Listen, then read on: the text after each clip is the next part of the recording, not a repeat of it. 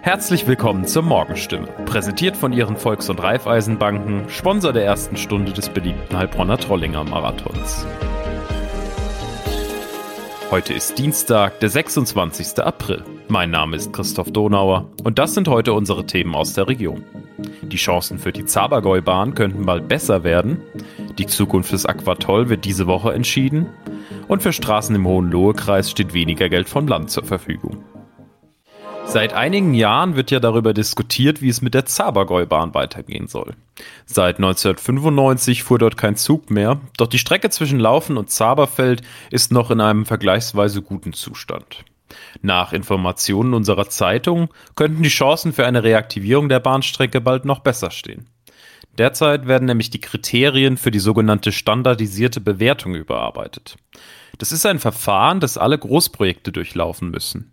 Nur wenn der Nutzen größer als die Kosten ausfällt, kann ein Bauvorhaben gestartet werden. Die Zabergäubahn lag in der Vergangenheit knapp darunter, soll dieses Verfahren aber noch einmal durchlaufen. Dann könnte es also klappen, glaubt zumindest das Landesverkehrsministerium auf Anfrage unserer Redaktion. Das liegt daran, weil der Klimaschutz eine größere Rolle spielt und Projekte, bei denen Verkehr verlagert wird, besser bewertet werden. Gesichert ist die Reaktivierung damit aber noch nicht. Ein weiteres Hindernis könnte das Stellwerk in Laufen sein, das für die Reaktivierung der Zabergäubahn erneuert werden muss. Dadurch drohen den Kommunen entlang der Strecke Kosten im zweistelligen Millionenbereich.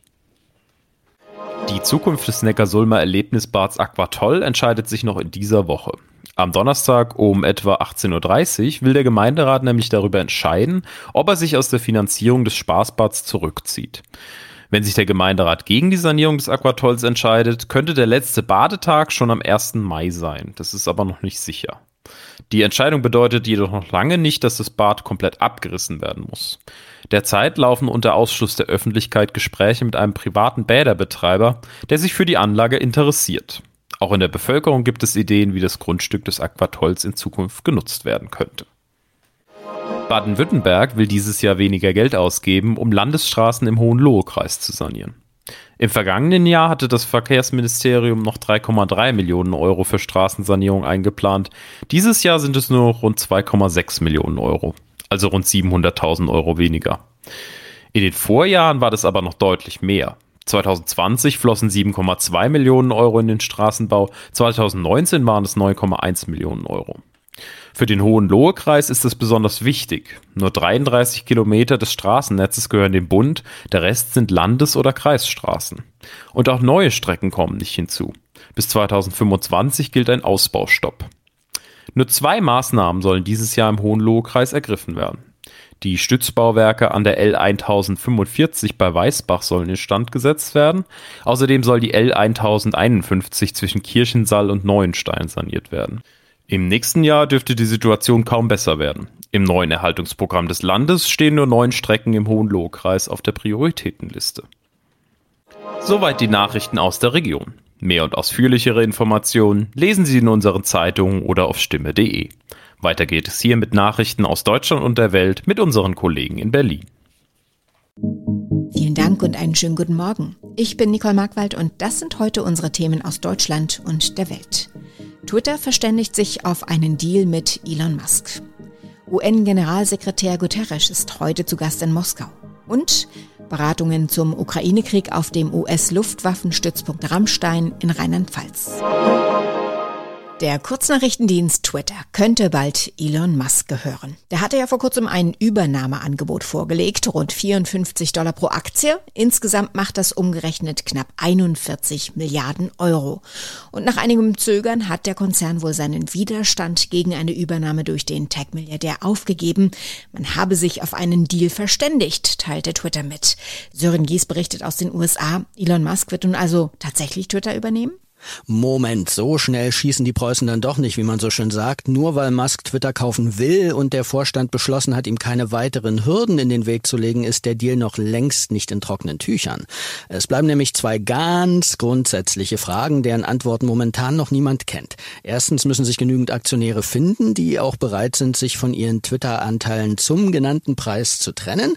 Und zweitens müssen die amerikanischen Aufsichtsbehörden so eine Übernahme auch genehmigen. Der Preis für den Dienst steht derzeit pro Aktie bei rund 54 Dollar. Wäre das eigentlich überhaupt ein guter Deal für den Tesla-Chef?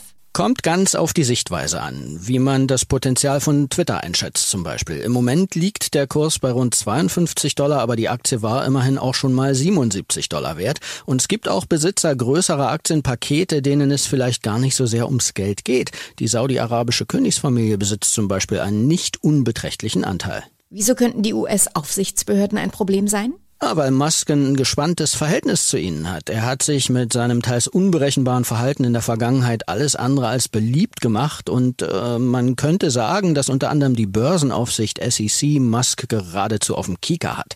Er hat gerade erst wieder eine Reihe wütender Twitter-Nachrichten über die Behörde abgesetzt, äh, weil die es 2018 gewagt hatte, ihn bei seinem damaligen Vorhaben Tesla von der Börse zu nehmen, nicht schalten und walten zu lassen, wie er wollte. Es ist wohl die bisher wichtigste Reise des UN-Generalsekretärs. Antonio Guterres versucht, diese Woche im Ukraine-Krieg zu vermitteln.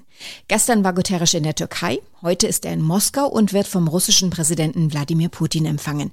Tina Eck berichtet aus den USA. Worum wird's denn bei dem Treffen mit Putin und Außenminister Lavrov in erster Linie gehen?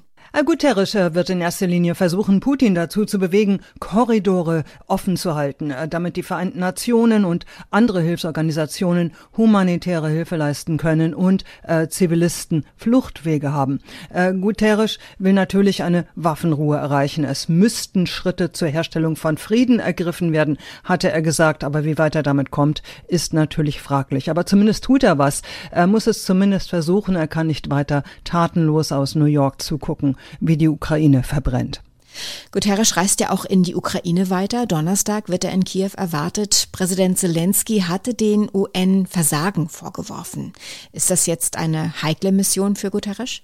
Das wird vermutlich nicht einfach. Zelensky hatte ja in einer Ansprache vor dem Sicherheitsrat bitter geklagt, dass die Vereinten Nationen versagten, dass der Laden ohne Reformen gleich ganz dicht machen könne. Und da hat Guterres nun eine Chance, die Daseinsberechtigung äh, der Organisation und auch seine eigene Rolle etwas aufzuwerten. Ob das Zelensky in dieser Situation beeindruckt, äh, bleibt zweifelhaft. Aber zumindest kann Guterres vielleicht einen gewissen Rückhalt der internationalen Gemeinschaft versprechen und natürlich auch Hilfe durch die zahllosen Hilfsorganisationen, die die Vereinten Nationen haben. Der UN-Chef war ja zunehmend unter Druck geraten, in dem Konflikt aktiver zu sein, aktiver zu vermitteln. Kann er aber überhaupt etwas bewirken? Äh, der Generalsekretär war ja durchgehend in seiner Amtszeit und nun auch seiner zweiten sehr zurückhaltend, eher risikoscheu und nüchtern. Aber klar ist auch, äh, dass die UN alleine nicht allzu viel ausrichten können. Im Sicherheitsrat scheitert alles am Vetorecht Russlands. Aber allein die Tatsache, dass Putin den UN-Chef empfängt, wird von Beobachtern schon als eine Art Erfolg bewertet. Aber das heißt nicht, äh, dass Moskau Guterres auch wirklich als nützlichen Vermittler betrachtet. Für Putin Putin könnte das Treffen einfach auch eine Gelegenheit äh, zur Öffentlichkeitsarbeit sein. Wir bleiben bei dem Krieg in der Ukraine. Auch US-Verteidigungsminister Lloyd Austin war gerade zu Besuch in dem Land. Nun hat er Vertreter aus aller Welt ins rheinland-pfälzische Rammstein eingeladen. Auf dem Luftwaffenstützpunkt will er mit NATO-Verbündeten und Vertretern anderer Länder über den Krieg und die aktuelle Lage in der Ukraine beraten. Tanja Wagner in Berlin ausgerechnet Rammstein, das kann ja irgendwie kein Zufall sein, oder? Nein, also ganz sicher nicht. Natürlich ist Rammstein das wichtigste Drehkreuz der USA für internationale Operationen und dort ist gleichzeitig auch das NATO-Hauptquartier der alliierten Luftstreitkräfte. Das überwacht zum Beispiel die Raketenabwehr über dem Bündnisgebiet. Aber Washington geht es wohl auch darum, ein ganz eindeutiges Signal nach Berlin zu schicken. So nach dem Motto, schaut her, es gibt Länder, die Verantwortung in dem Angriffskrieg Russlands übernehmen. Das erhöht eben automatisch nochmal den Druck auf die Bundesregierung, sich noch stärker einzubringen. In unserem Tipp des Tages geht's heute ums Homeoffice. Da sind die Meinungen gespalten. Die einen können es kaum erwarten, die Arbeit wieder aus dem Zuhause zu verbannen. Andere haben sich an die Vorteile des Homeoffice gewöhnt. Seit Ende März dürfen Arbeitgeber aber wieder auf eine Präsenzpflicht bestehen. Was ist nun mit Mitarbeitern, die sich zum Beispiel um ihre Gesundheit sorgen? Was für Rechte haben die? Demi Becker hat sich mal schlau gemacht. Was hat sich denn nochmal genau für Arbeitgeber und Arbeitnehmer verändert? Ja, Ende März sind die meisten Corona-Schutzmaßnahmen weggefallen, also darunter auch die Homeoffice-Pflicht und der 3G-Nachweis in Betrieben. Das bedeutet, der Arbeitgeber schätzt die Gefährdung durch das Coronavirus wieder selbst ein und legt eben auch ein Hygienekonzept fest. Wie er das dann konkret umsetzt, dafür ist er dann auch eben selbst verantwortlich. Können jetzt Beschäftigte auf Homeoffice pochen, auch wenn im Unternehmen Präsenzpflicht herrscht? Ja, also davon raten Experten ab. Denn Arbeitnehmer haben kein Recht mehr auf Homeoffice. Covid-19 gilt nun als ein Gesundheitsrisiko unter vielen. Und ob man von zu Hause arbeiten darf, dafür sollte man einen Blick in den Arbeitsvertrag oder in eine Betriebsvereinbarung werfen.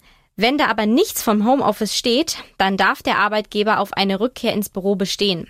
Wer dann trotzdem zu Hause bleibt, muss entweder mit einer Kündigung rechnen oder halt in Kauf nehmen, dass der Arbeitgeber kein Gehalt mehr zahlt. Und welche Möglichkeiten haben Arbeitnehmer, wenn sie um ihre Gesundheit am Arbeitsplatz fürchten? Ja, Arbeitnehmer sollten im Vorfeld gut abwägen, ob ein Anspruch auf Homeoffice rechtlich umsetzbar ist. Das raten auch Experten. Denn nur in Extremfällen können Arbeitnehmer darauf bestehen und man muss sich eben auch immer den Einzelfall angucken.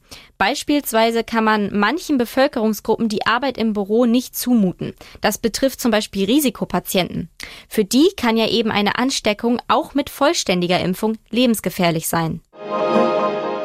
Heute vor 20 Jahren, am 26. April 2002, tötete ein Ex-Schüler am Erfurter Gutenberg-Gymnasium 16 Menschen. Der 19-Jährige erschoss zwölf Lehrkräfte, eine Schülerin und einen Schüler, eine Sekretärin, einen Polizisten und am Ende sich selbst. Es war das erste Schulmassaker eines solchen Ausmaßes an einer deutschen Schule. Ronny Thorau hat sich für uns nochmal mit dem Amoklauf befasst. Welche Folgen hatte das Schulmassaker von Erfurt?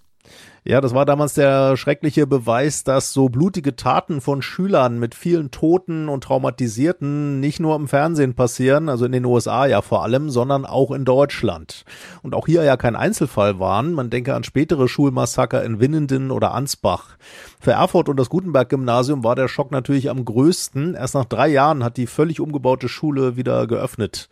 Und in vielen Schulen Deutschlands gibt es inzwischen Warnsysteme, Verhaltensabläufe bei Amok-Alarm und teilweise teilweise auch andere Regeln, damit Schüler nicht ohne Abschluss in ein Loch fallen und nicht mal die Eltern davon erfahren. Es gibt in der Stadt natürlich jedes Jahr ein Gedenken. Dieses Jahr soll es etwas anders aussehen?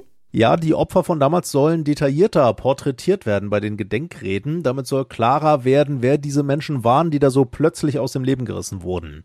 Und vielleicht wird die Schulleiterin Christiane Alt, die immer noch dieselbe da ist, vielleicht darauf eingehen, dass Prävention aus ihrer Sicht besonders wichtig ist. Denn auch wenn einiges aus Erfurt gelernt wurde, gibt zum Beispiel wegen meist knapper Kassen immer noch nicht an allen deutschen Schulen Sozialarbeiter und Schulpsychologen, denen eben auffallen kann, wenn ein Schüler Probleme hat oder an die sich eben Schüler wenden können, bevor was Schlimmes passiert.